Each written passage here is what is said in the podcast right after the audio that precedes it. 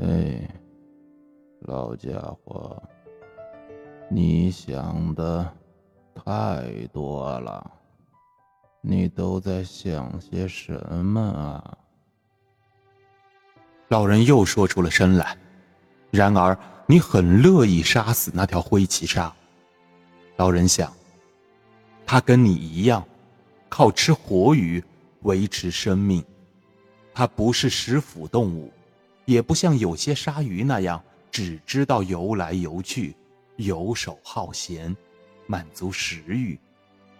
它是美丽而崇高的，它是有勇气的，见到什么都不怕。我杀死它是为了自卫，要不我就得死了。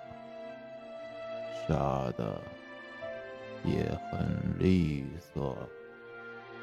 再说，每样东西都会杀死其他的东西，只不过方式不一样罢了。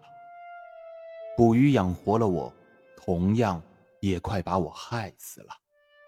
如果不是因为那孩子，我根本就活不下去。我不能过分的欺骗自己。老人把身子探出了船舷，从鱼身上被鲨鱼咬过的地方撕下了一块肉。他慢慢的咀嚼着，觉得肉质很好，味道鲜美，坚实又多汁。像牲口的肉，不过不是红色的。这鱼肉一点筋都没有。他知道这种鱼肉在市场上能卖到最高的价钱。如果可以完整的把它弄到市场上去卖，一定会发笔小财。这个时候，老人突然想起，没有办法让它的气味不散到水里去。老人知道，糟糕透顶的时刻就快要来了。